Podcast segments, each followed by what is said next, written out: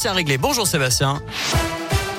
Salut Nico, salut à tous. À la une de l'actu, l'école à visage découvert. Les élèves de primaire de 47 départements sont désormais dispensés de masques depuis ce matin. Chez nous, c'est le cas dans l'Allier, mais aussi la Haute-Loire ou encore la Loire. De quoi ravir les enfants et leurs parents. Radio Scoop est allé recueillir quelques réactions à midi lors d'une sortie d'une école.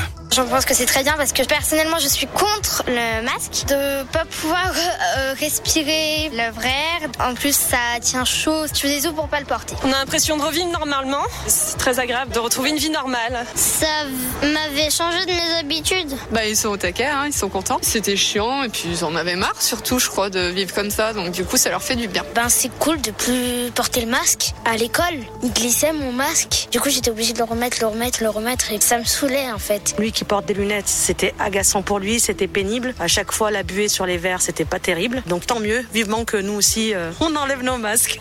voilà, et notez que le masque reste en revanche obligatoire pour les enfants du Puy-de-Dôme. À retenir aussi cet appel à témoins à Issoire après un accident de la route vendredi en fin de journée, boulevard Barrière, accident qui a impliqué une moto et une voiture qui se sont percutées. Le pilote du deux roues âgé de 29 ans est toujours à l'hôpital. Les personnes ayant été témoins du choc sont invitées à prendre contact avec la brigade de gendarmerie d'Issoire. Attention, plus qu'un mois pour vous équiper. À partir du 1er novembre, vous serez obligé d'avoir quatre pneus hiver sur votre voiture pour circuler dans de nombreux départements, notamment le Puy-de-Dôme et l'Allier. Alors toutes les communes ne sont pas forcément concernées. La liste complète est sortie ces derniers jours. Vous la retrouvez sur radioscoop.com. Euh, vous noterez aussi que les fabricants craignent une ruée sur les commandes et une hausse des prix dans les prochaines semaines. Un voyage qui tourne au cauchemar pour un couple de Lyonnais dans le Vaucluse. Un homme les a pris en stop avant de les braquer avec une arme. C'est là qu'il a violé la femme sous les yeux de son conjoint.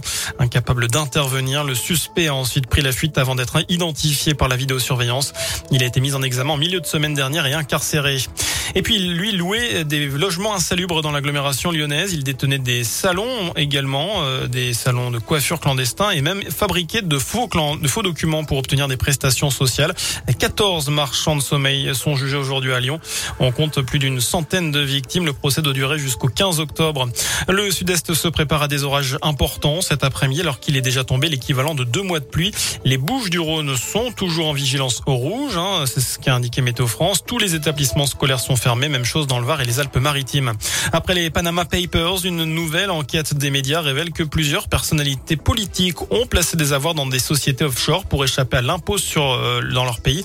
Des présidents, mais aussi l'ancien premier ministre britannique Tony Blair, l'ancien ministre et ex-patron du FMI Dominique Strauss-Kahn ou encore la chanteuse colombienne Shakira. On parle de plus de 11 000 milliards de dollars planqués dans les paradis fiscaux.